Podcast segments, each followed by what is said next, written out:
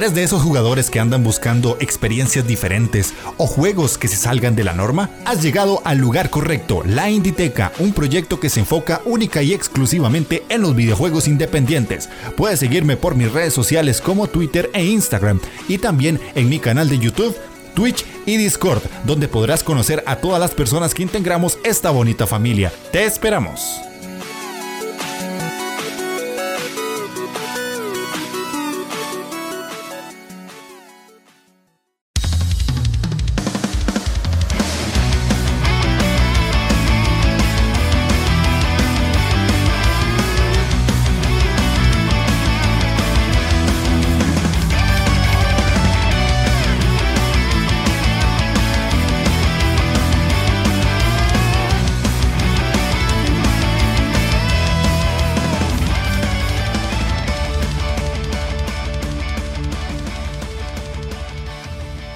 Sean bienvenidos a la Inditeca, el podcast donde un tico y un vasco les van a comentar su pasión por los videojuegos independientes. El día de hoy ya estamos en el programa número 16 de esta temporada, ya se está acercando el final del año y por tanto hay que hablar de cositas que van saliendo. Y este programa tiene una variación a lo que hemos ido tratando en programas anteriores, que hacemos temas como un poco más de opinión o más de conceptos o traemos información porque vamos a hablar de lo que mostró Nintendo en el Indie World, que pues manda huevo, Inditeca, Indie World, Nintendo, teníamos que hablar de eso, ¿verdad? Si no, ¿en qué momento? Era imposible dejar pasar esa situación. Obviamente les vamos a mencionar todos los juegos que salieron, un poquito vamos a decir cuáles nos gustaron, cuáles no, y lo más destacado. Y después de eso, un tema que pues surge a través de algo que mencionó Gamelur en un programa anterior que decía que ya era hora de hablar de juegos.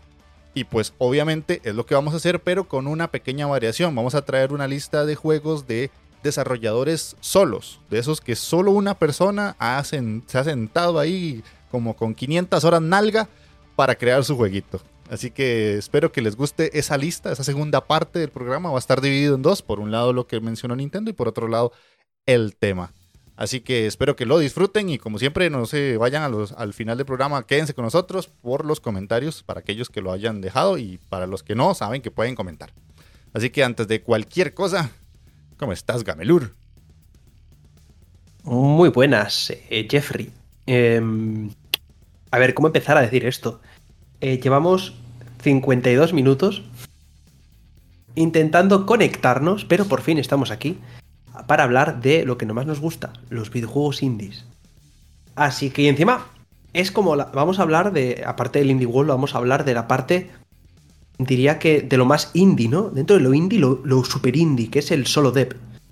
Que eso va a ser, ya hablaremos un poco de qué es un juego solo dev y qué juegos hay, porque hay algunos que son muy conocidos, incluso alguno que dirías, este, este juego lo ha hecho una sola persona, o vamos, o el desarrollo lo ha hecho solo uno. Es una locura.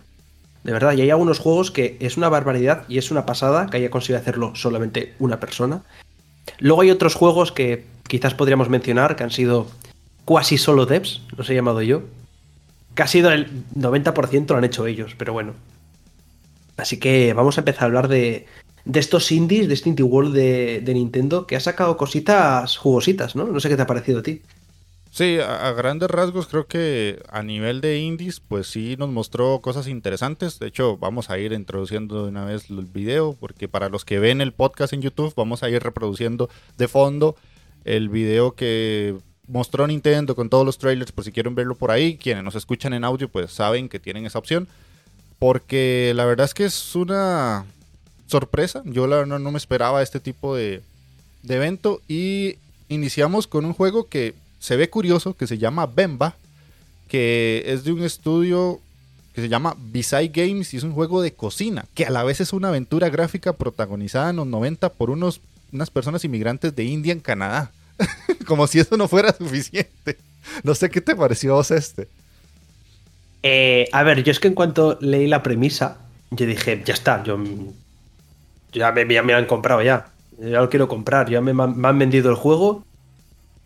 No solamente por la estética, sino. Y por lo, curioso que es, ¿no? Que es lo que hemos hablado muchas veces de lo que puede ser el. Me repito mucho, pero es lo que tienen los juegos indie. que tienen cosas diferentes o que intentan traer cosas un poco más arriesgadas. Y en este caso, bueno, pues a ver, también habrá que ver qué, historia nos cuenta, cómo nos la quiere contar. Eh, va a estar muy centrada en la parte de la cocina, lo cual eso me gusta, eso me gusta mucho. Y ojalá poder probar esos platos reales mientras lo estás cocinando, sea el VR 2.0. Y molaría que al final del juego, o que cada vez que consigues cierta receta, que te dé los pasos reales de la receta, aunque sea eh, en extras, en el apartado extra, y que puedas ver esa receta e intentar simularla en tu casa. Eh, eso, estaría muy interesante. La verdad sería un agregado cool porque te da como esa sensación de que eh, podés ir pasarlo del juego a la realidad y, testearlo por vos. Y más que vos tenés, cuando, para quien no sepa, Gamelur, en su momento cuando yo lo conocí, eh, eh, se autoproclamaba a sí mismo como el gordios. no, no, yo no me he proclamado así, me lo han proclamado otras personas. Bueno, lo aceptaste de igual forma, entonces a partir de ahí yo soy el gordios. entonces, comer es algo que, que le fascina, así que por ahí ya te agarraron bien.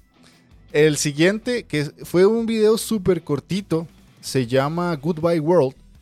Este básicamente es una aventura narrativa sobre unas amigas desarrolladoras de videojuegos que ellos ponen acá como Kani y Kumade, que intentan prosperar y buscar una idea para el siguiente juego. Es un juego pixel art, vista isométrica, como de caminar y hacer cositas, tiene su momento de plataformero, parece que está como en un Game Boy, o sea, emula esa situación de un Game Boy se ve coqueto, no me llamó tanto la atención, pero puede ser que sea una joyita, no sé vos qué pensás.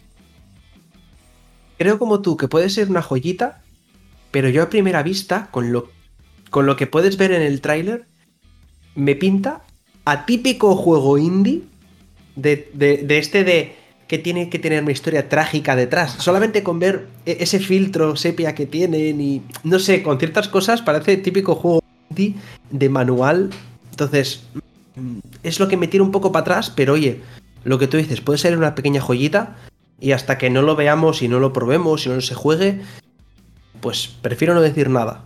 Este ya sale ahorita en noviembre, así que búsquenlo por ahí en la tienda.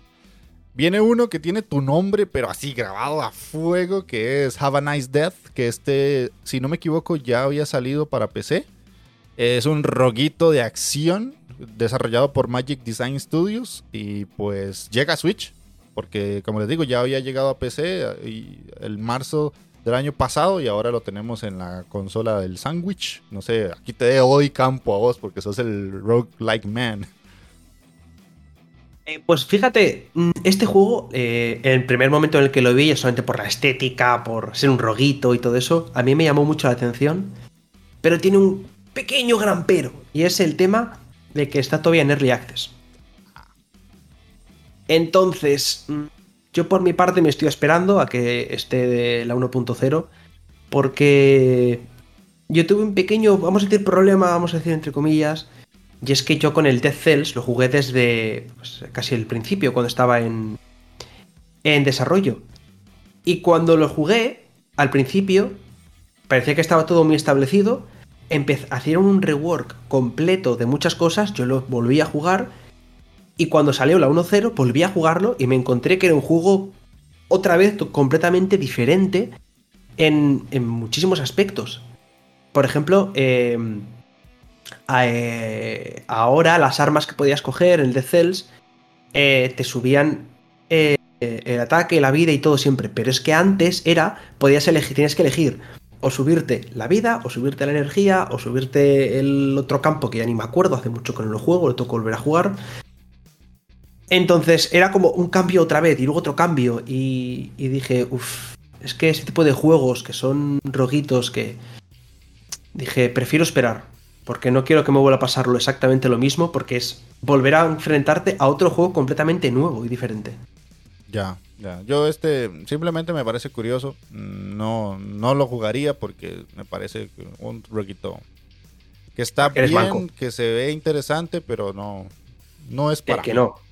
Que eres, que eres malo jugando a rojitos y ya está. No pasa nada. También, pero no quiere decir que no los vaya a jugar, cabrón. o sea, de igual manera. O sea, yo lo veo y te soy sincero. Se ve interesante, se ve llamativo visualmente pero siento que es una fórmula que ya se ha repetido tanto que no me genera novedad. Y eso es lo que más me echa para atrás. Así que bueno, ahí para los que realmente le llame la atención como Gamelur, ahí lo tienen. Tengan en cuenta lo que él acaba de decir, ¿verdad? Que está en Early Access. Y pues puede ser que cambie y evolucione mucho con el tiempo. Si eso no les molesta, adelante. Be my guest. Entonces, con el que sigue se llama Aka, que este es creado por el estudio Cosmo Gato. Este título es un sandbox de mundo abierto protagonizado por un zorro. Y es como un juego de relajarse, esos famosos cozy games, que es como pasar la vida tranquilo y vamos con un bichito regordete que camina así como con los bracitos abiertos, todo lindo. Se ve como de que quiero un peluche de eso. y sale el 15 de diciembre. Este, no sé vos si, si te llama la atención. A mí sí, aunque se ve un poquito infantil. Pero eso no es malo, ojo, cuidado, eso, eso no es nada malo. Yo, he jugado a varios juegos que o son más mm, referidos al público infantil o que buscan más ese tipo de público. Y aún así a mí me han encantado y me lo he pasado genial con ese tipo de juegos. Porque siguen siendo súper divertidos. Y ya con el nombre de, de, de quién lo está desarrollando, Cosmo Gato, eso para mí es un plus. Pero lo mantendré en visto. No tengo unas ganas eh, increíbles de ver qué sale de este juego. Sí, me, pasa igual, como que me llama la atención, pero necesito un poquito de, alguien que lo juegue antes que yo y me diga, bueno, sí, vale la pena, ¿no? Dale poquito de rebaja de precio y también hay otros juegos que me llaman más la atención que este. Ok, el que sigue es un juego bastante curioso que se llama Pepper Grinder, que aquí es donde entra por primera vez Devolver Digital en la conferencia. Y es un juego de 2D en el que usamos a un bichito que taladra y hace como huecos en la tierra y brinca y es más como una especie de plataformas. Este sale en 2023 y pues tiene esa mecánica del taladro como su principal punto de partida a la hora de jugarlo. Este sí me llama mucho porque es más de mi estilo. A ver, es que has explicado muy mal el juego, ¿vale? Yo te voy a hacer un rework de esa explicación. Omitid lo que ha dicho Jeff. Hacedme caso a mí, ¿vale? Os voy a resumir. Eh, Pepper Grinder es un juego publicado por Devolver Digital. es que ahora Devolver ha sacado últimamente juegos que no me gustan, así que ya para mí Devolver es como estrellita de que, ojo, ojo, la pueden cagar. Ah, ah, ah. no, no, lo siento mucho. bueno, ¿te gusta Pepper Grinder o no? Sí, sí, sí, sí, sí, le tengo muchas ganas, le tengo muchas ganas. Este sí que es un juego que mm, Día uno no lo sé. Exacto. Pero ese mes es posible que lo juegue. Ya, igual, igual, me pasa lo mismo. Ok. Vamos con el siguiente. Que, bueno, yo no he jugado el primero. No sé en el caso tuyo. Que es Coffee Talk, episodio 2. Es la segunda parte de Coffee Talk y es una novela visual en la que interpretamos a un barista que sirve café y está charlando ahí con los clientes y pues cada cliente le contará una historia pues bastante peculiar. Yo es un juego que tengo instalado desde hace como dos meses pero nunca lo he probado. Aunque sé que me, me puede gustar por la temática, pero nunca lo he jugado. Es que es una novela visual, eso para mí ya empieza... No es un típico de género que, que juegue en exceso y al primero, la verdad es que no me he puesto a jugarlo. Que oye, que igual me pongo a jugarlo y me envicia y me encanta y me flipa. Pero de momento no va por ahí. Ok, bueno, para quien jugó el primero y le gustó, ahí está ese. Después nos llevaron a un juego un poco ya más japonés, digámoslo así, con Oni Road To Be the Mightiest Oni, creado por Kensei Design. Es un juego de acción 3D protagonizado por un guerrero fallecido que se llama Kuta y se convierte en un demonio vengativo. Esto es más un juego, de, parece exploración con muchos elementos curiosos. Es el juego más llamativo para mí de todo esto porque me tira como un Ninokuni, más o menos, podría decirse. Muy a la japonesa, y a mí sí me llamó muchísimo. A este sí le puse el asterisco de quiero jugarlo cuando salga. Perdón por este pequeño, esta pequeña desaparición para los que habéis visto en vídeo, lo siento. Eh, bueno, me llama la atención, pero... No sé, no sé. Ya iré viendo. Yo te haré caso a lo que tú me digas y a tu opinión. Si me dices que te gusta, pues. a, mí es que sí, me llama mucho. Me llama mucho. Porque la verdad es que. Es todo kawaii, digámoslo así. todo cosito lindo el bichito. Tal vez puede ser que peque de repetitivo. Si los enemigos, como se ve el tráiler, son, van a ser los mismos durante toda la partida. Puede que uno diga, matar otra vez estos bichos. Y tiene mucho que ver qué tanto aprovecha el mundo abierto y las misiones secundarias y si la historia es interesante, porque si no puede ser una cosa bastante mala. Sale el 9 de marzo del siguiente año. Después de eso tenemos Desta, The Memories Between, que este título es de los creadores de Monument Valley y muestra un juego un poco distinto, más novela visual, en el que mezclan balón prisionero, le dicen ustedes, o no sé si está en la página de hoy consolas, pero nosotros aquí le decimos quemados a, ese tipo de juego en el que tiramos una bola a otra persona y que le pega y ya queda eliminado. Eh, dodgeball en inglés. Es una mezcla rara, o sea, una novela visual con un dodgeball. Creo que son de esas cosas que uno dice, ¿cómo empatan esto tan extraño que no tiene sentido pero puede salir bien? Es que creo que es eso lo que va a hacer que nos llame la atención. Es el cómo van a mezclar eso. Porque son cosas no tienen nada que ver, pero oye, puede ser cualquier cosa. Hay que destacar que son los creadores de Monument Valley. Sí. Un, juego, un jueguito de puzzles bastante chulo, bastante bonito y muy interesante. Que si no lo habéis jugado os lo recomiendo. Y sobre la pregunta que me has hecho es muy curiosa porque depende de la zona de España, se llama de una forma. Ah, ok. En Bilbao lo hemos llamado, yo o yo lo he conocido toda la vida, como Campo Quemado. Ajá, ese es otro nombre que lo he escuchado así. Ok, pero bueno, ahí está. Eh, interesante concepto. Es, eso es lo bonito del indie, cuando mezclan cosas que uno dice, pero esto no se pega, pero ni, ni con el mejor pegamento del mundo. Y cuando lo jugás decís, ah, no, puta, sí, lo lograron. Como, como Cult of the Lamb, que uno dice, pero ¿por qué un roguelike con un juego de gestión de bichitos? No, pues pega. de alguna manera sirvió. Pero bueno, el siguiente juego que tenemos se llama A Space for the Unbound, que es de estudio Mojiken y Toge Productions. Es uno de los juegos que se ve más llamativos a nivel pixel art. Porque esto trata de Adma y Raya, que es una pareja de jóvenes en Indonesia durante los 90. No sé por qué ahora los 90 fueron tan relevantes en este direct.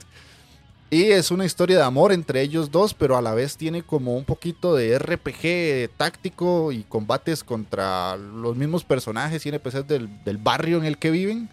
Este sí me llama mucho. Vieras que este lo veo y es como que siento curiosidad de jugarlo, pero no sé si realmente cuando lo juegue me va a gustar o no. Eso es lo único que me da como cosa. Pero eso yo creo que te pasa como por ejemplo me pasa a mí. Yo lo estoy viendo y visualmente es un juego muy bonito, muy atractivo, muy llamativo. Pero luego el gameplay o la historia o el desarrollo del juego irá acorde y no sé si te gustará también ahí está esa gran duda. Yo tengo que sacar una peguita, me gusta sacar pegas, lo sabes. Me gusta mucho cómo se ve, ese pixel art está muy chulo, pero las caras no me terminan de... No sé, la cara del protagonista me parece muy rara, no me termina de... No sé, mira, la, imagen que habías puesto ahí, que salían varios del colegio, no sé, veo la cara como, no sé, muy rara, no sé, como que le falta definición respecto al resto de caras, o no sé, es mi sensación. Ya. Bueno, no sé. No, no, lo puse tan, tan puntual como para fijarme en las caras. Pero bueno. Sí, puede ser que sí se vea un tanto extraño. Pero bueno, pues es el arte. Quiero que por favor el siguiente juego digas quién es el creador. Y quiero que lo digas del tiro ni bien. Hostia. ok, vamos a tratar. El siguiente juego se llama Dordogn o Dordone, no sé cómo se dice. Y este es un eh, juego en 3D que usa fondos pintados a manos, creado por un Saikwa y Humanimations, publicado por Focus Entertainment y va a salir en el 2023. Por lo que se ve en el gameplay, parece una especie de point and click en tercera dimensión, más o menos. Eso es lo que me da la sensación. No sé vos si lo ves Sí. así. Parece de este típico juego eh, con fondos pre-renderizados en 3D. Ajá. Y la verdad es que bonito es.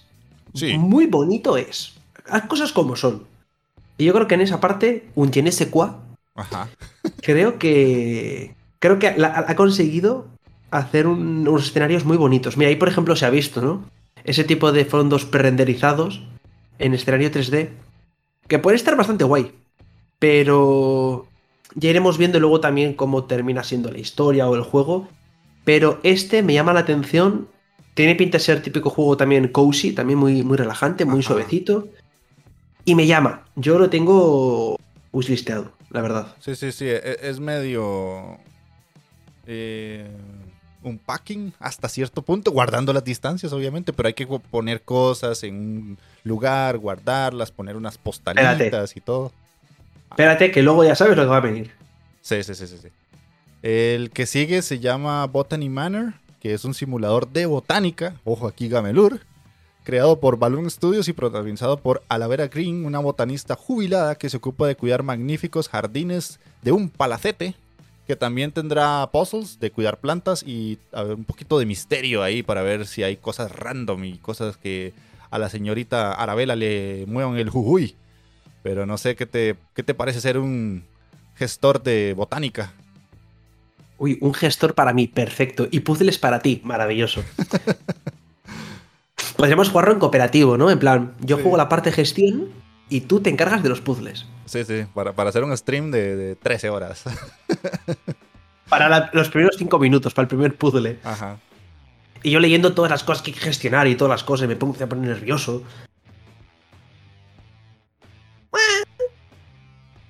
La parte de gestión ya sabes que a mí me llama, pero... Ah, no sé, no me termina de llamar la atención lo suficiente. Sí, sí, no, no, a mí tampoco.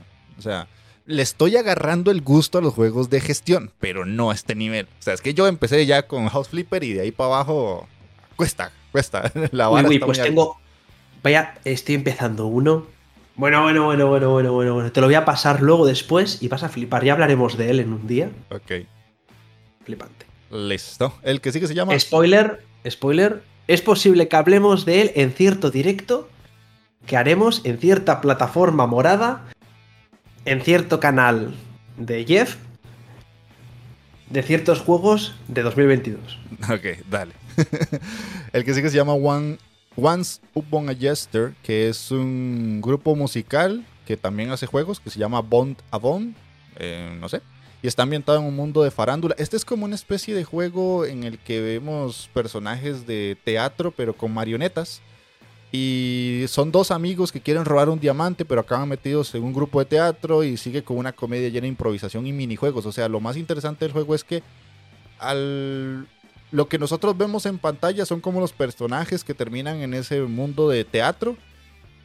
Y como que todo lo que está a su alrededor los mete en broncas. Aquí lo que me hizo más gancho fue que conforme yo veía los textos, me daba risa. O sea, es como un juego de comedia a la vez. Y eso fue lo que me hizo ponerle una estrellita.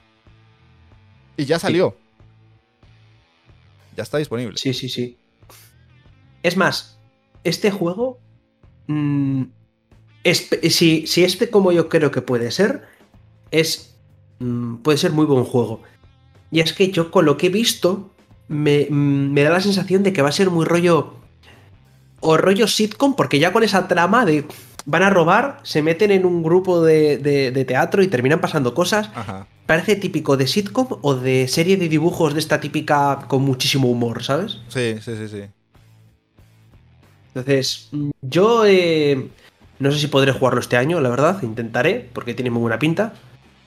Pero uh, es un juego que, que- que le toca muchas ganas, ¿eh? Sí, yo también, este me llamó la atención, más que todo por la parte de comedia, como les digo. Sí. El que sigue, no sé hasta qué punto tiene otra vez tu nombre, que es Rogue Legacy 2. básicamente la segunda parte de un roguelite que en su momento, cuando salió la primera, fue un éxito total de esos primeros roguelite que mucha gente los tiene como en el, el Olimpo del. Ya había salido antes para PC y otras consolas, si no me equivoco, y ahora llega a Switch. Es que, a ver, mm, si hablas de, de roguitos, cuando le preguntas a alguien, va a pensar siempre o Isaac, Hades o Rogue Legacy. Rogue Legacy es uno de los clásicos. Y este segundo título no lo he jugado todavía, que ya, has ya como tú has dicho, ha salido antes en Steam. Mm, Pero le tengo ganas de jugarlo en algún momento de mi vida. No sé cuándo podré, cuándo podré hacerle hueco, pero tengo ganas. Ok, bueno, ahí nos, nos contarás si en algún momento llega esa oportunidad. El que sigue se llama Blank y este pues tiene un poco más el nombre mío por la ternura de los animales. Es un juego cooperativo al estilo de Way Out, ponen acá en la página de Hoy Consolas, supongo.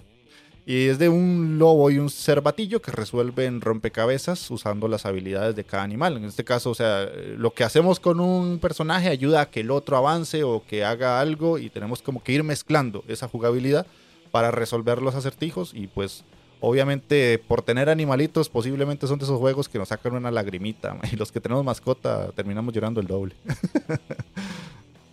no sé a vos si te llama el Blank, sale el otro año en febrero. Tengo que decir un par de cosas.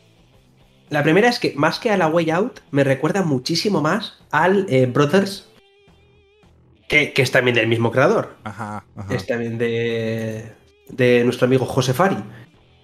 Pero a mí la estética que tiene me parece muy chula, muy bonita. Muy también muy typical indie, estética blanco-negro, dibujado. No sé si es dibujado a mano o si pretende ser con que quiere imitar al dibujado a mano. Pero también me parece muy curioso cuándo sale. El Día de los Enamorados, el 14 de febrero, porque es jugador, eh, multijugador local o en línea. Entonces una persona puede controlar al zorrito y el otro al cervatillo. Yo, ah, ah, ah, lo mantendré de visto de cerquita. Ok. El que sigue fue una sorpresa porque no había salido en consolas y me refiero a Inscription.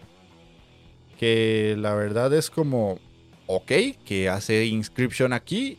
La pregunta a todo esto es, ¿vamos a tener Inscription en versión física? Eso es lo que no se sabe. ¿Y cómo lo van a adaptar? Porque era un juego muy pensado para jugar con teclado y ratón. Que es lo que más duda me causa. No sé vos qué pensás de eso. A ver, si es un juego pensado para, ratón y teclado, pero creo que lo van a llevar bien. Aunque hay ciertas personas que dicen que es obligatorio jugarlo con teclado y ratón. Ay, no, no. Ay, no he dicho, no he mencionado a nadie que haya podido hablar para nada, que tú y yo conozcamos, que dice que hay que jugar este juego con teclado y ratón ni nada. Pero bueno. Eh, yo espero que salga una edición física. La necesito. Mullins, por favor. Sí, sí. por favor, te lo pido. Se le caen los billetes a Gamelur. bueno, y aquí ya para los que están en edición de video, ya quitamos el trailer porque aquí vienen como los típicos momentos donde son un montón de juegos seguidos en 30 segundos. Así que parar el video se hace más complicado, pero voy a mencionarlos. Eh, Wrestle Quest, eh, que sale el 23 de mayo. Rulable Dogs, que sale el 17. Storyteller, World of Horror, que este ya había salido para PC y es un juego de horror en pixel art, por si alguien no lo conoce. Curse of the Sea Rats y pues queda A Little to the Left, que es una especie de juego de acomodar herramientas en una caja y para los amantes de, de juegos como el... el- Este sí que es. este, Este, sí- sí este que sí se es. parece más a... al... Ay, se me fue el nombre. Al Unpacking, perdón. Al Unpacking. Ah. Sí, sí, sí. Ah, ah, pensé que te habías olvidado ese gran juegazo. No, no. Tengo que decir que del tema de A Little to the Left me da miedo que intenten hacer rollo por, por lo que salió de un packing. A la venga, vamos a intentarlo. Y que termine siendo mm, un juego vacío, que sea solamente de ordenar y ya está. Que puede estar divertido, puede estar interesante. Pero la novedad de un packing ya se la llevó. Sí. Y tenía el extra de tener una historia interesante, un trasfondo bastante guay y que te iba contando cositas. Entonces, no lo sé. Ah, Sí, sí, ahora, ahora ya podríamos decir que vienen los unpacking like. y pues hay que tener cuidado también. ¿no? El unpacking no es un juego solo de acomodar cosas. No. Tiene Claro. un porqué. Es un juego para quien quiera entenderlo así, de, de que el gameplay es colocar cosas en ciertos lugares, pero el juego está tan bien hecho que tiene un porqué detrás. Entonces, con A Little to the Left, eso es lo que puede dar un sustillo ahí que dice Gamelur. Y el último, con el que cierra ya la conferencia, es Sport Story, que es de los mismos creadores de Golf Story, que es un RPG basado en un juego de golf, pero ahora lo hacen con todos los deportes. Entonces, es el mismo concepto de Golf Story, que es un juego que yo tengo en el Switch de hace mucho y no lo he jugado. Dicen que es muy bueno, pero ahora ya sale la segunda parte y mete más deportes como fútbol, voleibol, cricket, tenis, BMX, cuando el juego previo era única y exclusivamente de golf. Ese deporte hermoso en los videojuegos. golfito. Qué, bonito. Qué... Madre mía. El gran juego que nos dio grandísimos momentos. Sí, Tanto, tanto el juego como fuera del juego. Ese fue increíble. Creo que es un momento irrepetible. Golf el gol, golfito con los amiguitos. ajá, Golf with your friends. Si no lo han jugado con amigos, háganlo. Háganse el favor de jugar eso. Sí. Y con eso cierra. Eso fue lo, lo que mostró el Indie World de este cierre de año. Insisto, muchos juegos para todos los gustos, la verdad. Yo personalmente creo que me quedo con el Once Upon a Jester, por poner uno. El otro que me llamó mucho fue el Oni, Road to the Mighty's Oni. Y el Pepper Grinder. Así por poner tres. No sé vos ahí que puedas decir algunos que te llamaron. Pues fíjate, yo me quedaría con el Once Upon a Jester, obviamente. Vale, creo que es un, un juego que. Ah, el Pepper Grinder, lógicamente. Pero sobre todo con el Bemba. El Bemba. Oh, ok. Sí, no sé, es lo que te he dicho. Es un juego que me ha llamado la atención por cómo puede llegar a desarrollarse o qué es lo que pueden contar. Entonces le tengo expectativas a ver qué, a ver qué sale de aquí. Que luego igual es un despropósito de juego y que es bastante me y que. Puede ser, puede ser, pero tengo esperanzas. Yo siempre tengo esperanzas en los jueguitos. Sí, sí, sí. Vos, específicamente, creo que sos de las pocas personas que he conocido que siempre le dan la oportunidad a esos juegos que tal vez alguien dice, no, este se ve malo. No, Gamelur lo juega y, y casi siempre has descubierto así muy buenos juegos. De hecho, es, es- es algo que, jueguitos. Sí, sí, e- es algo que yo siempre te, he- te he aplaudido bastante, que tenés como esa capacidad de, no, no, voy a probarlo porque yo quiero darme cuenta si a mí me gusta. No, y luego lo he jugado durante bastante ratillo. Es decir, no es jugarlo cinco minutos. Le he estado dando bastante cañita y jugándolo siempre un poquito. Digo, por ejemplo, el que cuando he mencionado antes en los juegos más para infantiles y tal, el Castle, of the, eh, Castle on the Coast, que es de una jirafita, Ajá. que es también muy infantil. Yo le di la oportunidad y es un juego que me terminó gustando porque es muy. No sé, tiene unos controles muy buenos, muy intuitivos. eh, consigue ser, no sé, muy interesante. Y oye, yo siempre lo digo, hay que darle una oportunidad. Before Your Eyes yo le di una oportunidad y mira lo que salió de ahí. Sí, Es una, una cosa que no nos podemos quitar del corazoncito, Before Your Eyes. exactamente. Entonces, hay que dar oportunidad, gente. Aunque os parezca que puede ser una basura infecta de juego, probadlo. Probadlo porque no sabéis lo que os podéis encontrar, de verdad. Watcher Chronicles, otro juego que me gustó muchísimo. Eh, no sé, luego a ver, luego hay otros. Sí, sí, hay, hay- hay- hay ñorditos que andan caminando por ahí. El Lake, el Lake. Mi cara tiene edición física y todo. Yo le di la oportunidad. Y me encantó. Sí, sí, sí. Pero bueno, un día po- podríamos hacer un programa de eso. De juegos que parecían malos, les dimos un chance y terminaron siendo buenos. Pero ahora no. Ahora no. Eh, lo hablaremos en otro podcast. Claramente que sí. Pero bueno, con eso cerramos la primera parte del podcast y la sección de Nintendo. Como digo, era algo que teníamos que hablar porque si en el podcast de la Inditeca no se habla de esto, pues mal vamos. Así que vamos ya con la segunda parte que es juegos hechos por un solo dev. Aquí te doy la palabra para que vos definas desde lo que pensás de qué es un juego solo dev. Porque más o menos uno dice, ah, un juego desa- desarrollado por una sola persona, pero me imagino que habrá algo extra, ¿no? Me has, me has dicho que lo explique yo porque tú tampoco tienes idea de lo que es un solo dev. No, no, no. O sea, yo normalmente lo que pienso es, es una persona que desarrolla por sí sola la gran mayoría o todo el juego, desde la parte gráfica, la música, la parte jugable, O sea, básicamente se encarga de absolutamente todo, pero en algunas ocasiones puede subcontratar algo, que seguís siendo vos solo, pero tal vez ya tenés un poco de ingreso y decís, bueno, le voy a pagar a este para que me haga la música al menos. Y sigue siendo solo dev, pero con un, con un apoyo de contratación. Yo creo que el solo dev es alguien que se encarga del desarrollo al 100%.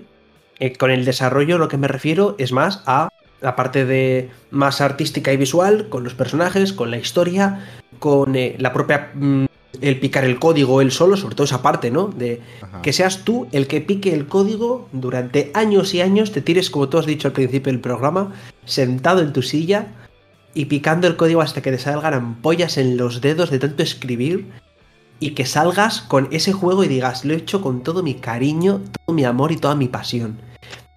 Y que pues cosas como por ejemplo, pues eso, la música, el apartado sonoro, pues igual tienes que contratar a alguien.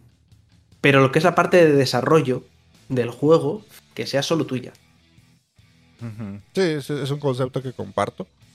Y yo más o menos te lo dije pensando en, las entrevistas que yo llegué a hacerle a desarrolladores que han trabajado solos y que me han dicho, sí, o sea, yo tal vez hice toda la parte jugable, pero qué sé yo, de, tenía que hacer un sonido de un auto acelerando y no tenía cómo, entonces le dije a un amigo, le pagué o lo que sea y él ya me hizo el sonido y me pasó la música, por ejemplo, o los logos y lo que sea. O sea, siempre hay alguien que te ayuda. Obviamente, la mayoría de las veces es una única persona que hace todo, pero en algunas ocasiones y cuando tenés apoyo de alguien, así sea de, es eso, un amigo que sabe hacer algo en Photoshop, ya te hace un extra y le, o le pagas o no, pero bueno, te pueden meter un poquito el hombro. Así que vamos a nombrar una cantidad de juegos, por lo general vamos a hacer 5 y 5, vamos a ir alternando como siempre, así que te doy la palabra para que digas vos el primero, porque hay algunos que vos traes que no traigo yo. Vale, voy a empezar con eh, un juego que, a ver, sí que es cierto que la parte que me ha tocado a mí, entre comillas, me ha tocado, la parte que he elegido y que voy a hablar yo, es un poco juegos que creo que los conoce casi todo el mundo. Pero voy a empezar con uno que si me conocéis a mí ya habéis visto, creo que lo he dicho, lo he mencionado un par de veces este juego en, en algún podcast de, de aquí, y es el Antichamber. Para mí es un juego que me marcó muchísimo que a mí me encanta, me chifla, salió en 2013 por el excelentísimo Alexander Bruce.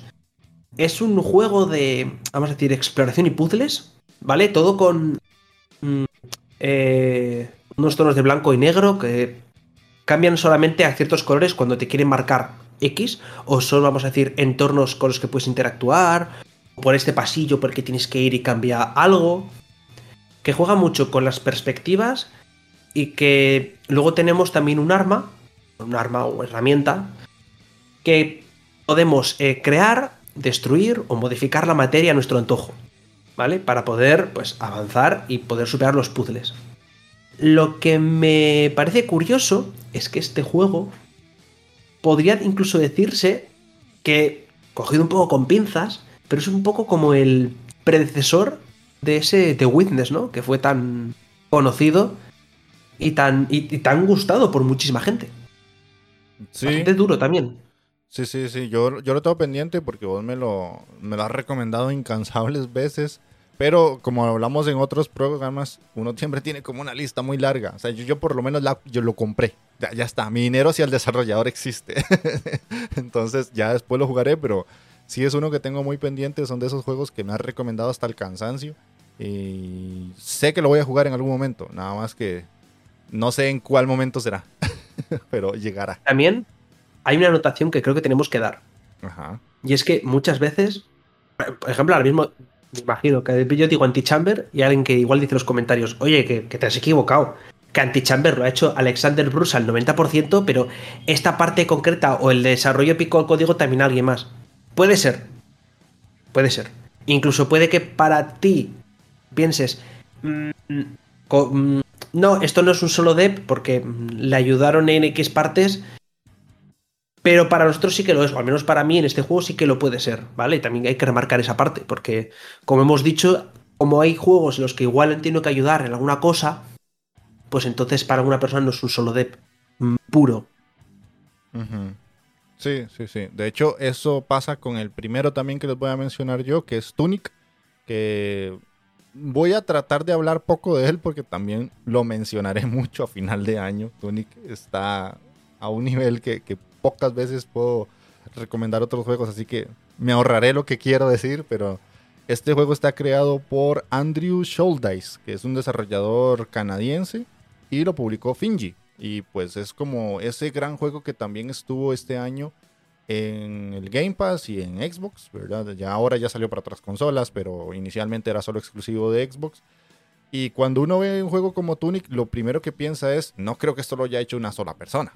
Pues sí, sí lo hizo una sola persona, a excepción de la música, que aquí mientras Gamenur estaba hablando, encontré que tuvo eh, apoyo de Lifeform, que era una compañía que había hecho música para juegos como Dust Force. Entonces, es lo que decís vos, o sea, todo el desarrollo visual y gameplay y todo lo que vemos nosotros es de una persona, pero tiene un poquito de apoyo de otro y esto se da porque llegó a conocer a otra persona que es del juego Moss, que es el ratoncito del VR y él le apoyó al creador de Moss y después le devolvieron el apoyo y después por ahí contactaron con lo de la música. Pero eso es muy normal en la vida de cualquier persona que es autónoma. O sea, al final lo conoces gente, es un cliente, ese cliente te gusta y después trabajan juntos.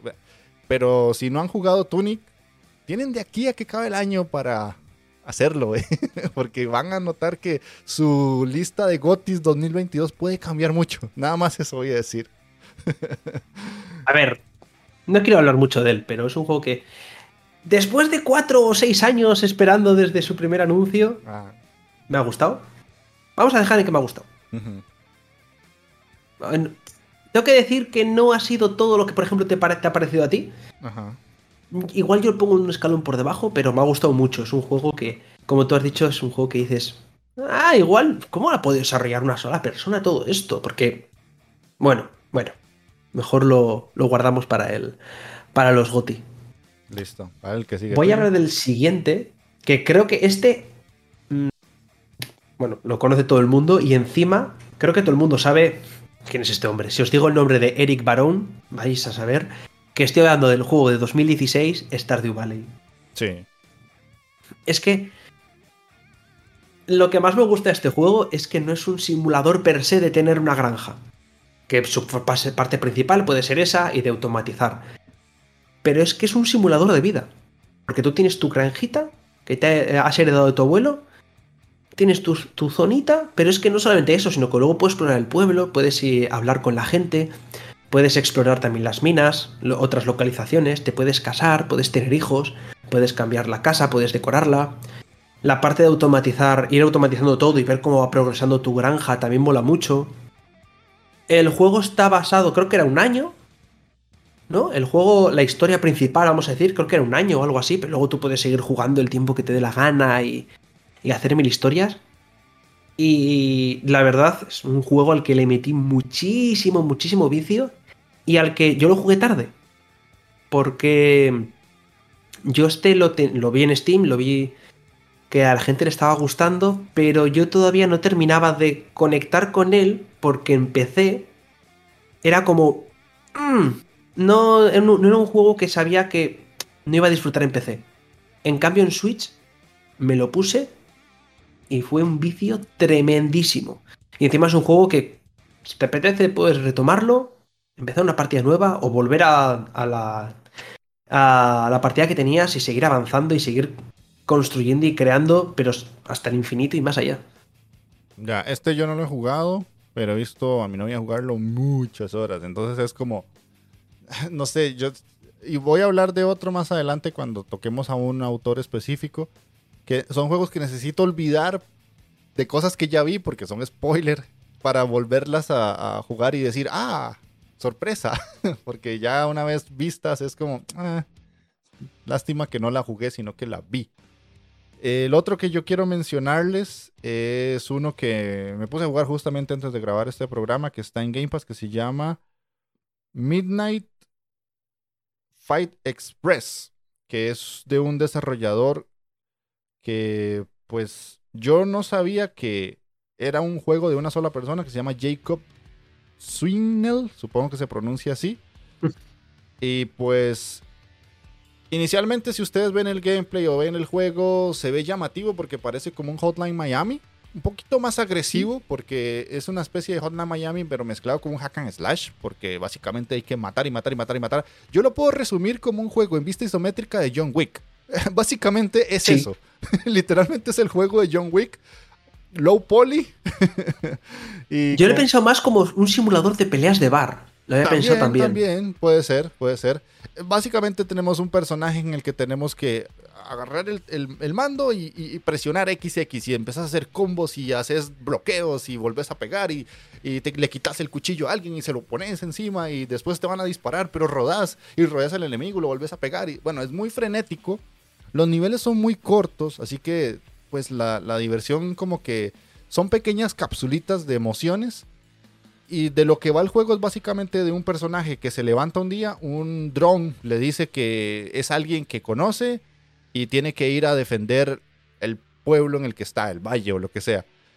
Y sale de un cuarto y empieza a pegarse. Porque si no necesitas más argumento, básicamente es ir a pegarse y matar malos y llegar a un último jefe, derrotar al jefe y vamos a la siguiente fase. ¿Me parece un buen juego? No necesariamente el concepto está divertido, pero son de esos juegos que es donde más bien te sentás a matar enemigos y ya, es más para desahogarse que para tener un juego en el que realmente digas es un juegazo.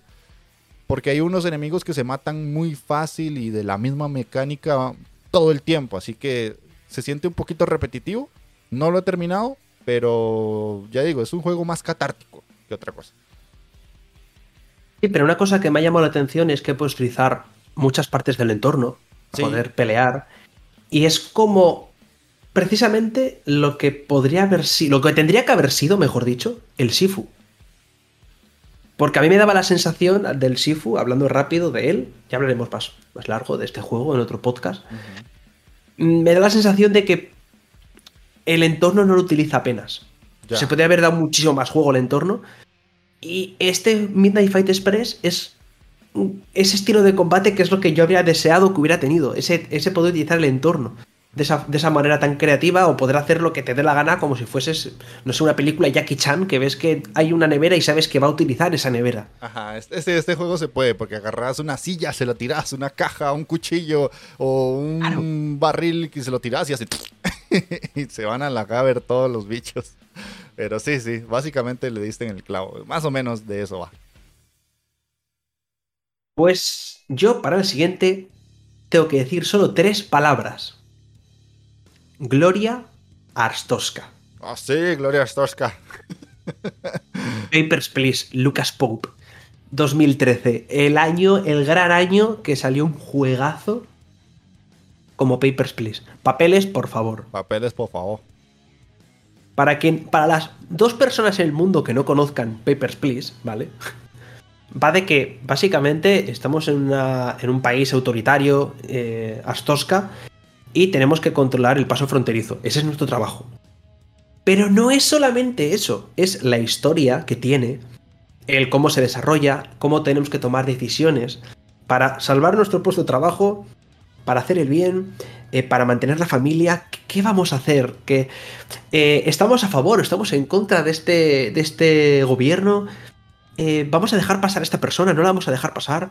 Y luego, obviamente, está la parte en la que tienes que mirar todos los papeles, tienes que mirar si, está todo en regla, que no, hayan falsificado nada, ver que no tengan armas, ven que no estén en la lista de más buscados, cosas de esas, y que hacen que el gameplay sea eh, más avanzado, porque cada vez te van añadiendo más cositas, sea más variado y te mantenga todo el rato pendiente de intentar hacerlo bien.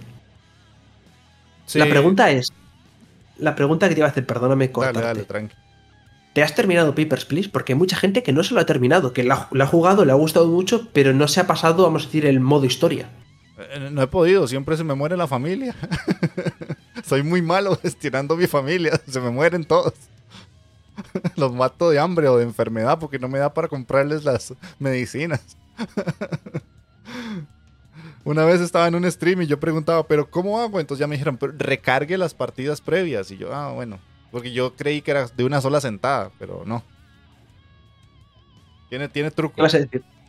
¿Qué vas a decir? Perdóname. Que, que, que o sea, eh, no eso, literalmente, que el juego en sí eh, juega hasta con tu forma de pensar como persona, porque qué tan ético sos. O sea, vas a decidir que todo sea bueno en una partida o vas a aceptar sobornos por simplemente llevar un poco más de dinero a tu casa.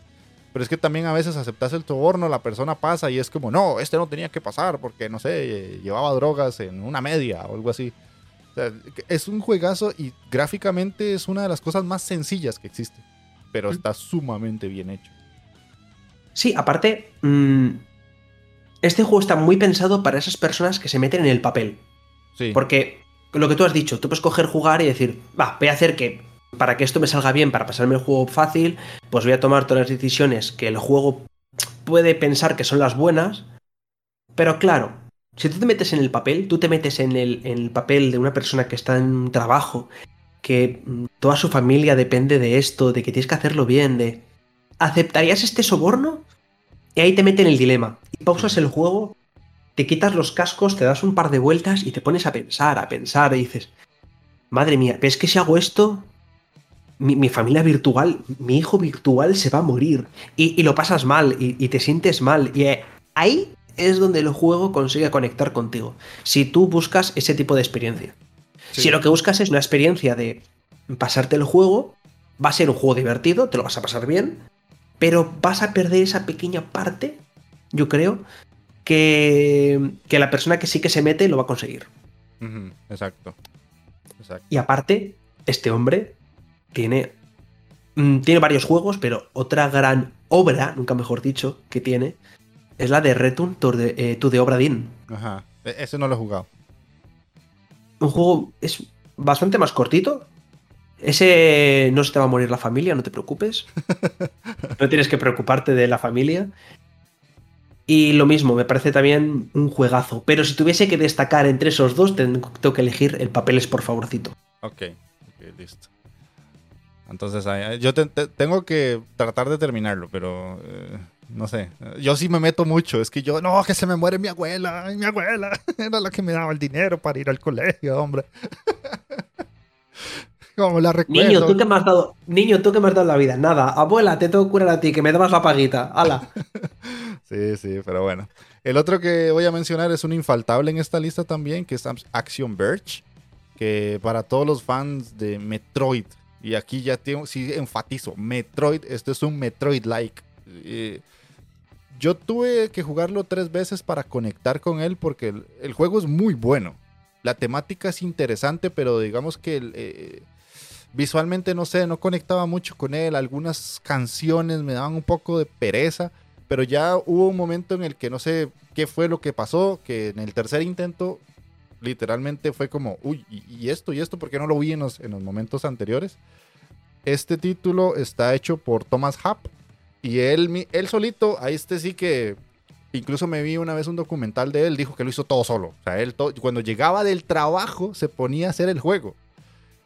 Porque de, era lo que quería, era lo que le gustaba y también era la única opción que tenía como para salir de una situación económica complicada por dicha le salió bien, le pegó y ahora se dedica solo al desarrollo de videojuegos. Sacó la segunda parte que salió hace poco, pero esta sí pasó muy desapercibida, como que no funcionó tan bien como el primero. Le dio un giro ahí medio extraño. Yo la verdad ni siquiera lo quise comprar cuando salió porque vi el gameplay y vi ciertas cosas que no me gustaron. No sé si vos has jugado el Action Verge 2. Al 2 no. No. Al 1 sí, es, me encantó. Es, muy, buen juego también. Lo que te has dicho es. no es un Metroidvania, es un Metroid.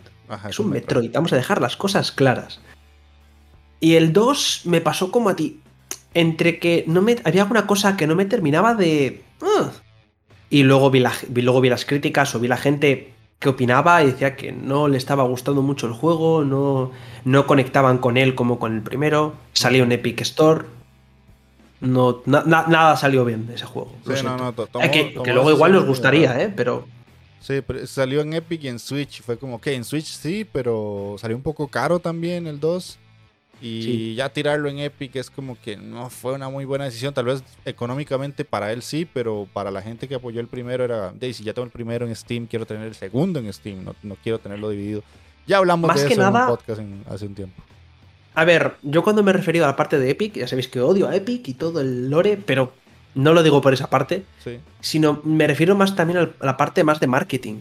Porque Sí. no es lo mismo que salga en la tienda de Epic, que te puede salir en la pantalla principal, a que te salga en la tienda de Steam. Sí. Que en la tienda de Steam los lanzamientos, eh, vale, sí, los lanzamientos grandes aparecen como, vamos, con su propio fondo y todo, pero hay juegos indie que han salido en la pantalla principal o incluso que han tenido su propio wallpaper dentro de la tienda. Y, de- y un juego como Action Verse 2 en la tienda de Steam habría salido, tú nada más entras, te habría salido. Y creo que es también una parte muy importante dentro de ese aspecto del marketing. El que en una plataforma como Steam no sale, entonces ¿qué ocurre? Que mucha gente sabe que el juego va a salir, pero no saben cuándo. O igual saben que sale el, no sé cuándo salió, 23 de marzo, y te dicen, vale, sale el 23 de marzo. Y pasa el 23 y tú no te acuerdas, tú no tienes esa fecha, a no ser que seas un súper fanático del Action Verge, mm, esa fecha no la vas a no la vas a tener y se va a pasar va a salir el juego y tú vas a decir, "Ah, que salió el mes pasado." Jo, bueno, pues ahora o pasa que ahora estoy con otros 30 juegos. Eh, y luego toca este otro. Y entonces al final se te queda un poco en el olvido. Creo que es el gran problema que al menos yo, repito, yo le veo al lanzamiento que tuvo. Sí, puede ser que, que por ahí también afectara. Pero siento yo que también a nivel de gameplay no quedó tan, tan apretado como el Mm. primero. Que te quedan dos.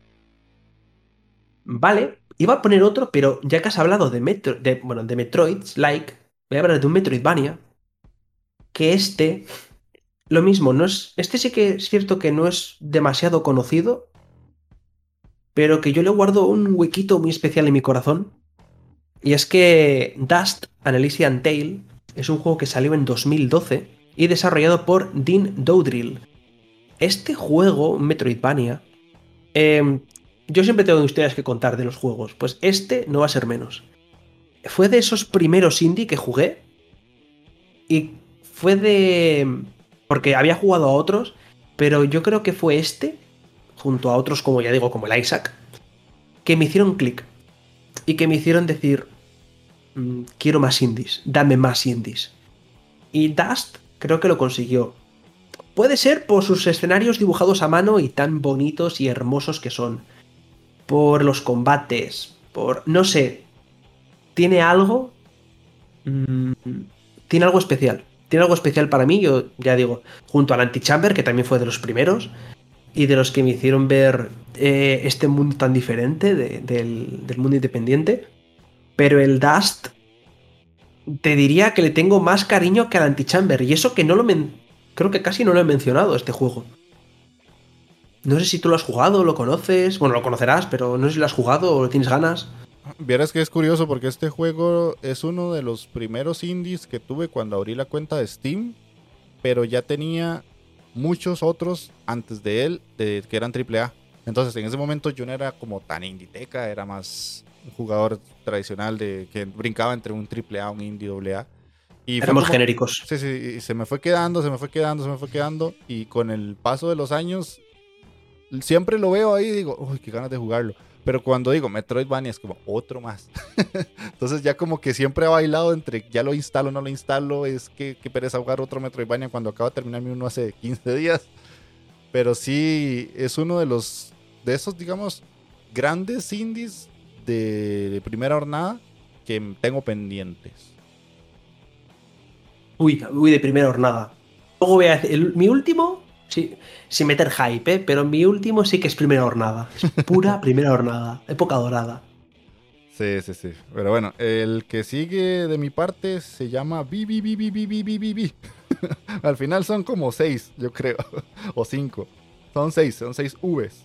Que es un personajito verde. Normalmente son de esos indies igual que el Dust y el Antichamber que salen en un montón de listas cuando ves eh, tops de indies y juegos que revolucionaron el mercado. Bueno, está este que fue creado por Terry Cavanagh y salió ya hace bastante rato.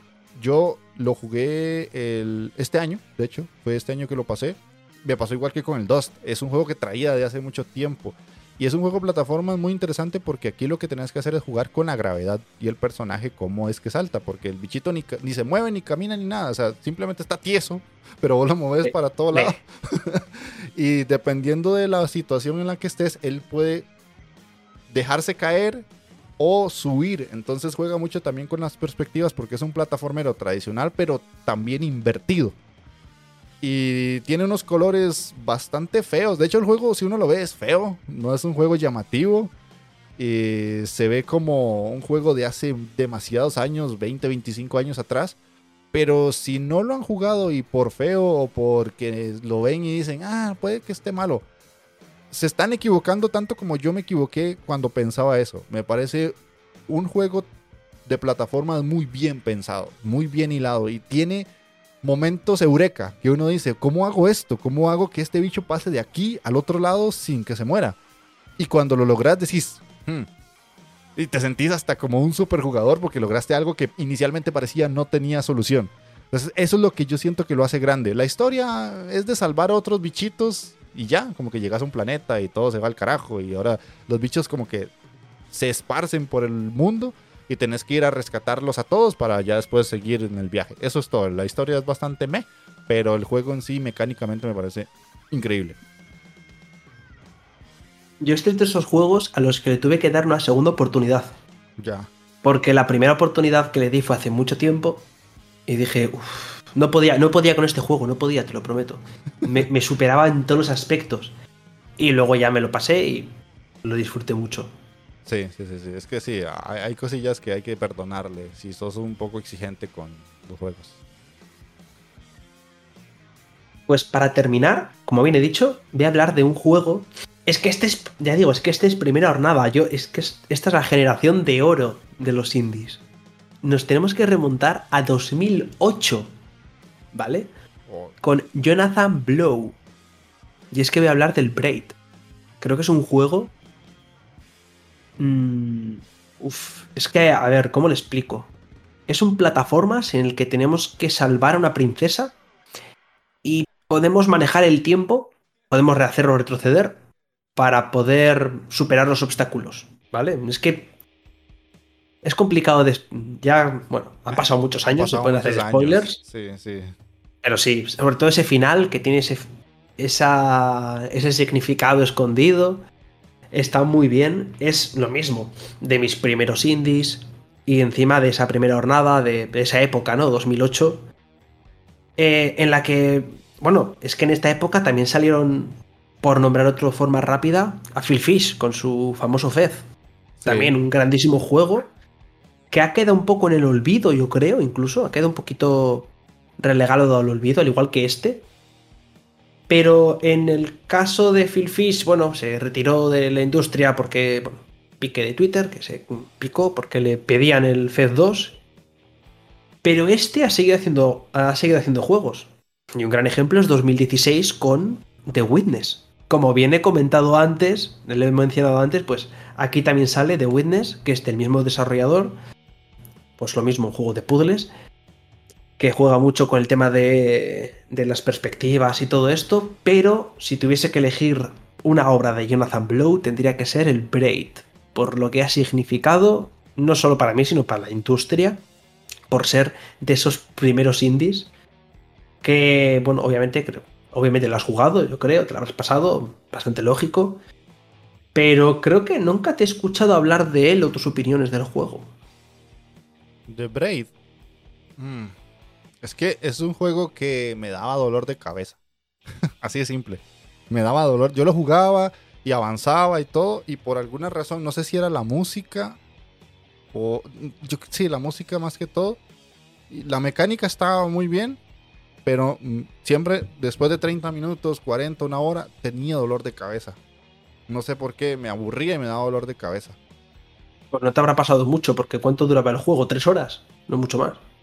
Sí, es corto, pero no, o sea, lo, jugaba un rato, lo dejaba, volvía los días, avanzaba otro rato y así, pero no conecté con él. Son de esos juegos indie que todo mundo como que alaba y los tiene como en, un pedestal.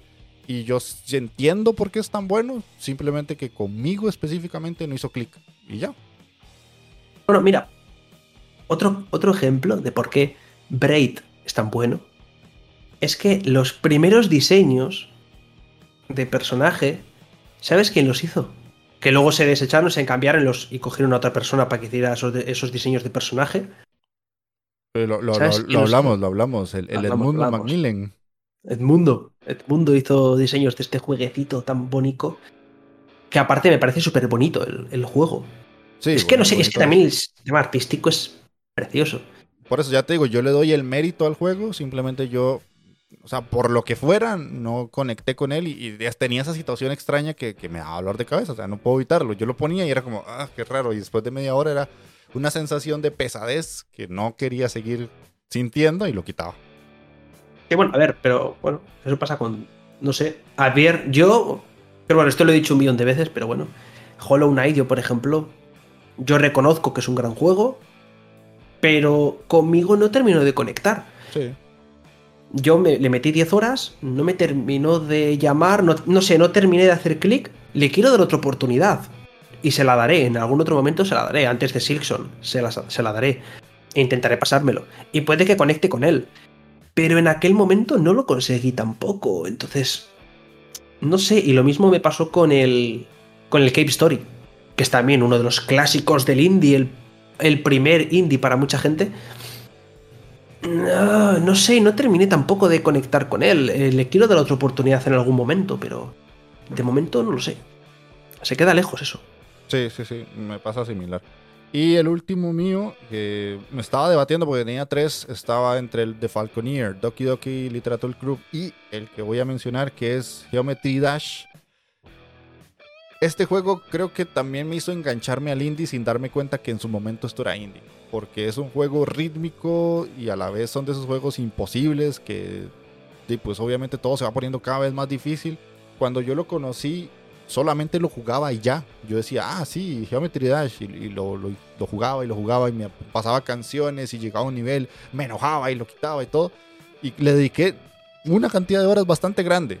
La verdad es que no tengo un conteo de cuánto porque me acuerdo que yo lo tenía pirata hasta eso. En su momento fue que me lo pasaron cuando estudiaba programación y, lo jugaba en una patata de PC que de milagro lo corría. y lo disfruté mucho. La verdad es que son de esos juegos que incluso a día de hoy alguien dice Geometry Dash y sabe cuál es, se le viene a la cabeza. El desarrollador se llama RobTop Games.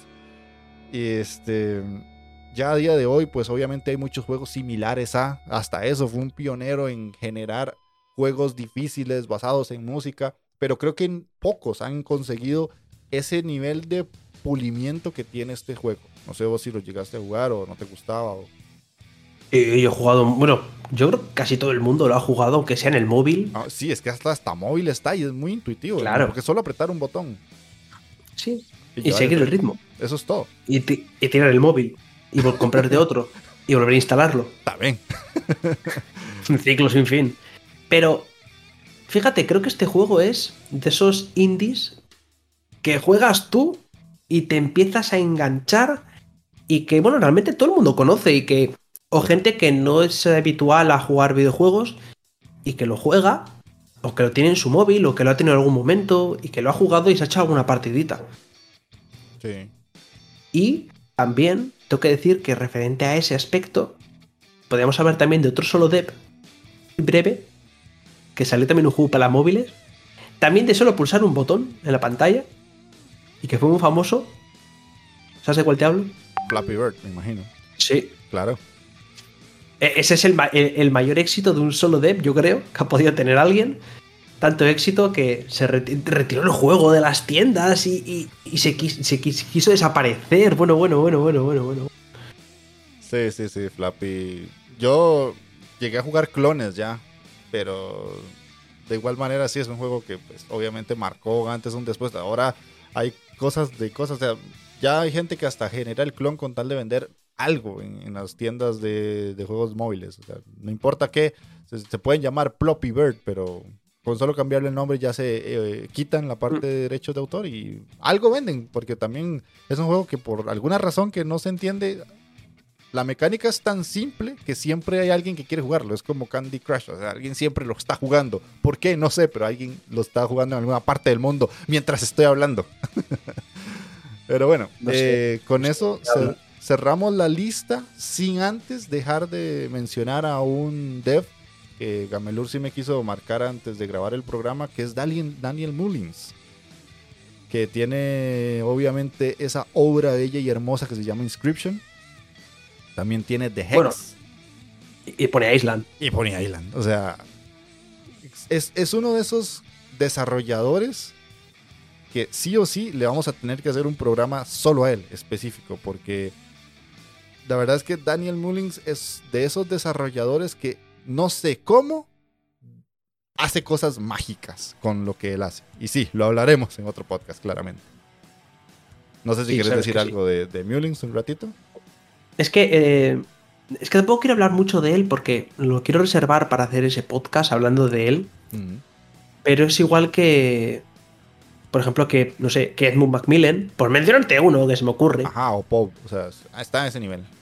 Que, que son de esos que, eh, por ejemplo, Edmund Macmillan, incluso también lo hemos hablado off cámara, que yo tenía incluso mis dudas, ¿no? Porque no ha hecho el 100% de algunos juegos, pero sí que es como la gran cabeza pensante o es el gran centro que dices, ¿qué obras ha creado, no? Y en el caso de, Mullins, no ha hecho, igual se ha hecho el 90% del juego, de los juegos que ha hecho, y me parece que es que son una genialidad. Eh, no solamente por la parte jugable, sino por la que te cuentan, o por lo que está detrás, o por cómo rompe incluso la cuarta pared. Mm, e, Inscription es una, mm, mi gran sorpresa de 2021, una de mis grandes sorpresas, la verdad. Sí, sí, sí. Y eso, esto también remarca algo que tal vez se, se dice de una forma más elegante en las webs de internet, que son juegos de autor. Todo esto que hemos mencionado son los famosos juegos de autor, que dentro de la escena AAA no existe mucho porque hay grandes empresas y obviamente está Hideo Kojima, ya todo el mundo sabe quién es y todo, pero dentro de la escena indie, o sea, ya sacamos 10 juegos de 10 autores diferentes y todavía sobran. Insisto, yo no mencioné ni el autor de, de Falconeer ni Doki Doki, y es que existen muchos más. Entonces es una escena que está repleta de, de gente que se sienta solito en su casa y dice, voy a crear mi juego, y sacan grandes obras. Así que si no conocían de estos 10, al menos unos 3, 4, denle un chance porque si los trajimos acá es porque nos parecen buenos. Y con esto cerramos ya el programa, las dos secciones que teníamos, sin antes dejar de lado los comentarios para ya cerrar completamente el programa. Que gracias por comentar en el último programa que subimos, que fue el de los juegos indies que revitalizaron el terror. Hay algunos mensajitos que van directo a Gamelur, así que es hora de leerlos. Porque me hizo gracia cuando los vi y fue como, ah, no me esperaba esto. Pero bueno, Empezamos con The Scholz, que nos comentó en YouTube que pone gran programa. Es curioso que hayan decidido hacer el programa considerando que es un género para nada amigable con ustedes, aunque valoro que por lo menos hayan catado y terminado alguno de estos títulos.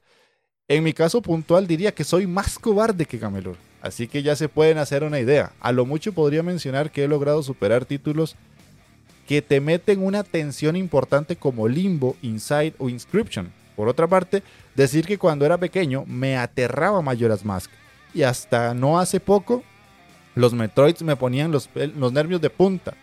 Me dieron muchas recomendaciones indie bastante interesantes. Quizás recomendar todo lo de Octavi Navarro, que generalmente juega mucho con el suspenso. Octavi es el creador de The Supper, que es un juego que dura 20 minutos. Otro solo de. Otro solo de, exactamente. Y Octavi Navarro hace grandes juegos, pequeñititíticos, pero muy buenos. Estaré pendiente del próximo programa y supongo que empezaré a anotar mis IoT. Eh, sí, tarea, Chols. Tampoco entendí el chisme de Gamelur. Gracias. Gracias. Aguante la TAM. es que suspender no es lo mismo que perder un examen. Pero bueno. Hay un comentario de alguien que sí se rió con el chiste. Más adelante te digo. Pero es español. Eh, Rodolfo Zamora nos pone, ahora hay una tendencia transmedia, que es el analog horror, que nace en YouTube con creadores que usan una estética muy particular que evoca los videos caseros de los 90 y los 2000. Muchos de esos tienen videojuegos o fueron primeros videojuegos. Entre esos los más destacados son Backrooms o Mandela Catalog. Postdata, la cara de Gamelur no tiene precio. Eh, después de eso pone, poner al India Gamelur a hablar de juegos de terror es como ponerme a mí a hablar de fútbol. Valiente intento, pero la próxima mejor a alguien, invitar a alguien que sepa el tema. en el videojuego no hay documentados per se subgéneros de horror. Lo que hay es un espectro que va del survival hasta al action horror.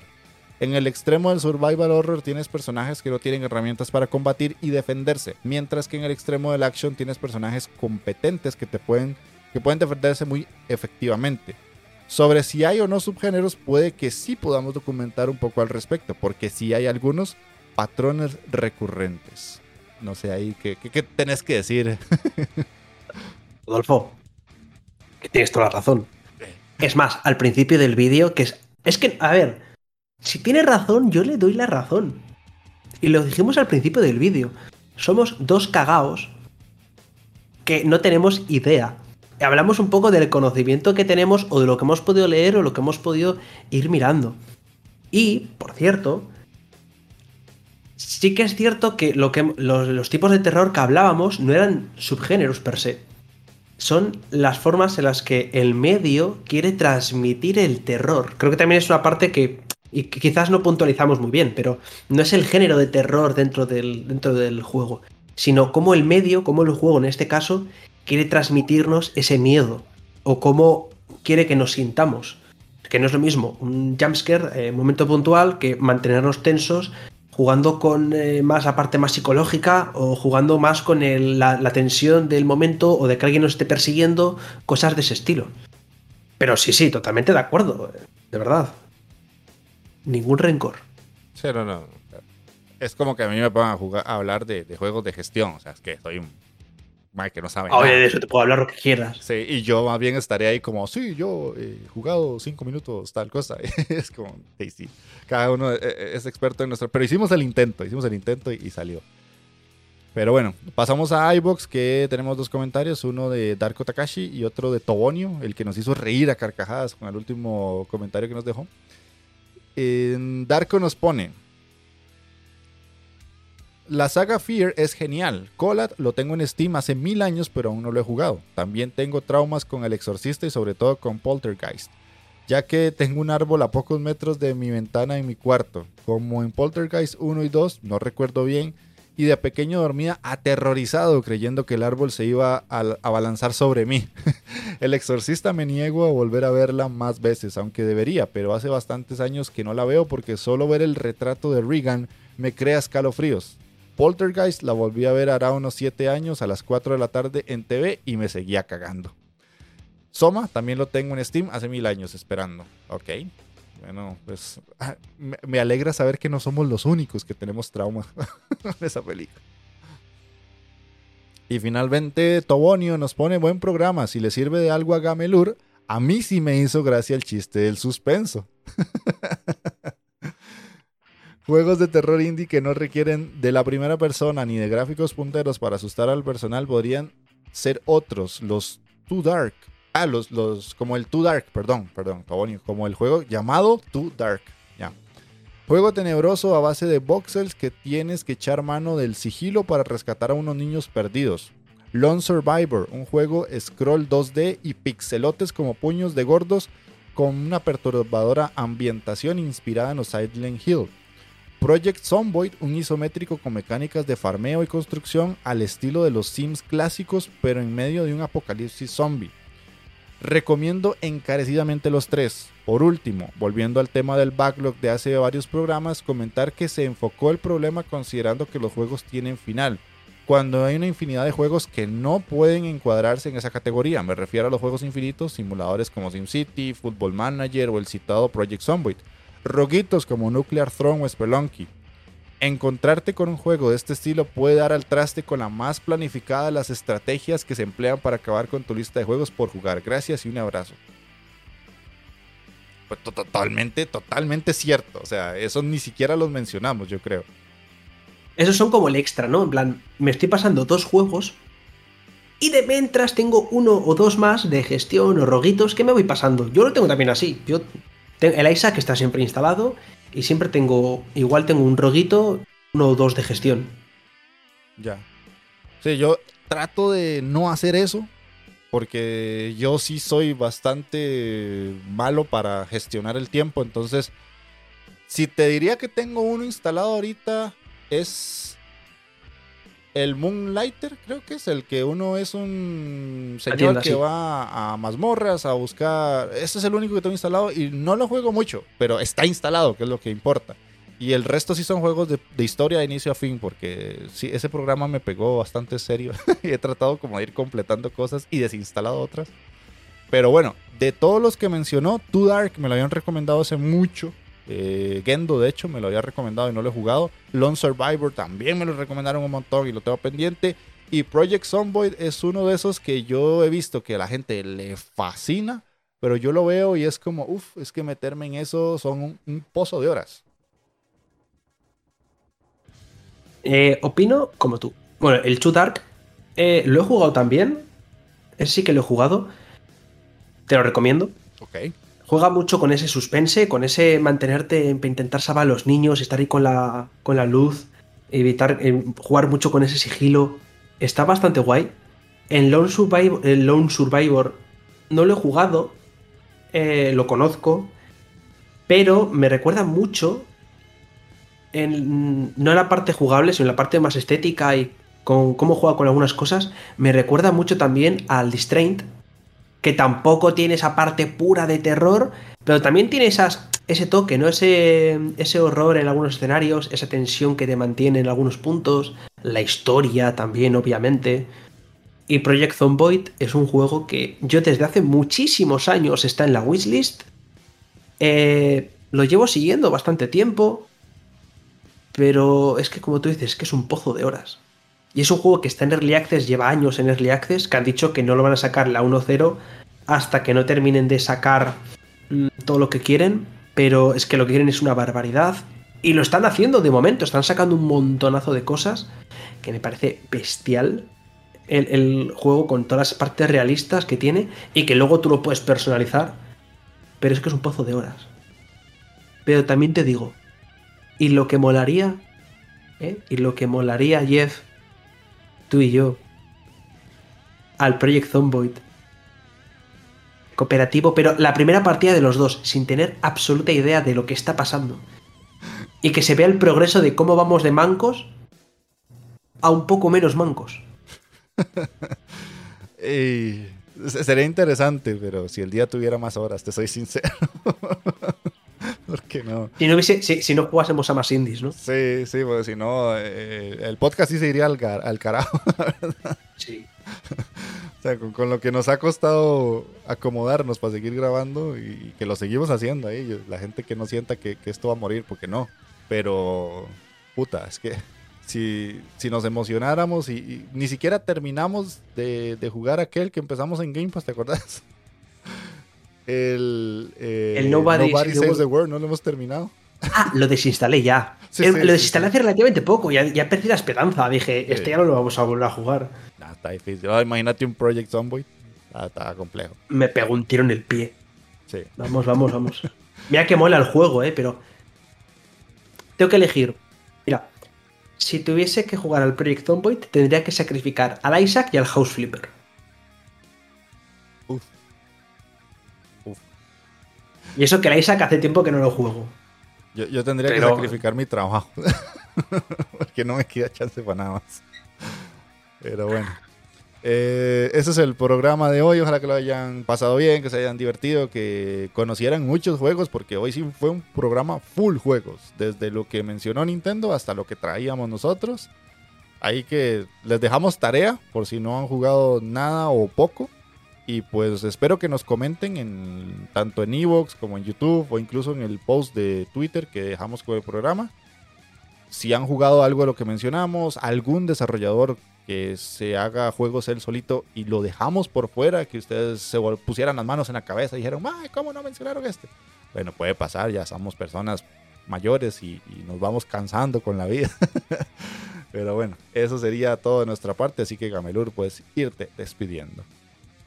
Pues bueno, pues muchas gracias a todos y a todas los que nos escucháis eh, cada 15 días aquí en el programa de la Inditeca. Muchas gracias, Jeff, como siempre, por invitarme, por aguantarme eh, momento tras momento, eh, problema técnico tras problema técnico. Eso ya sabes que eso es habitual y eso nunca va a cambiar en nosotros dos. Siempre va a pasar algo que nos impida grabar o que tardemos más en hacer las cosas. Pero no pasa nada. Nosotros disfrutamos y le tengo muchas ganas al siguiente programa, el de Daniel Mullins, la verdad.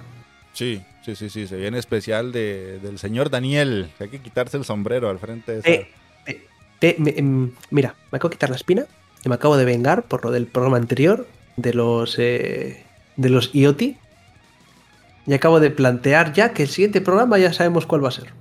Me, has ahorrado trabajo, eso es siempre bueno, eso siempre es bueno, ¿no? no y me gusta la iniciativa de tu parte, decir, vamos, vamos, vamos a hacer, ojalá que hagas el guion también, cabrón. Yo pongo, mi cara, o puedo poner, puedo poner esta voz, si es lo que quieres, para narrar las historias de Daniel Mullins. Es que yo también puedo poner voz de hombre, no jodas. si lo deseas, puedo poner incluso esta voz, que sé que es la que te gusta. Esa voz grave. Cerremos programa, Camilo. cerremos, cerremos programa. Es mucho mejor así. Que se me ponen duros los pezones. Niños, por favor. Niños. A la cama. Corta, corta, corta. Y esto es Inditeca. Nos vemos en el próximo. Sean uno con el Indie. Chao, chao.